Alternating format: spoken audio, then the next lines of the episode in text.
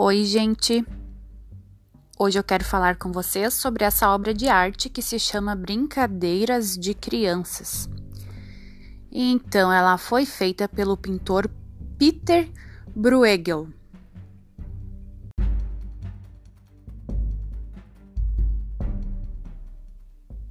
Esse pintor nasceu em Bruxelas, na Bélgica.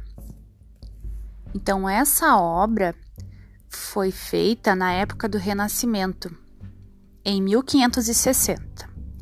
E vocês sabiam que ele conseguiu retratar mais de 80 brincadeiras?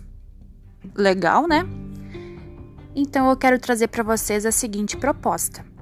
Vamos ver quantas brincadeiras vocês conseguem identificar aí, brincadeiras ou brinquedos, e listar no caderno de vocês?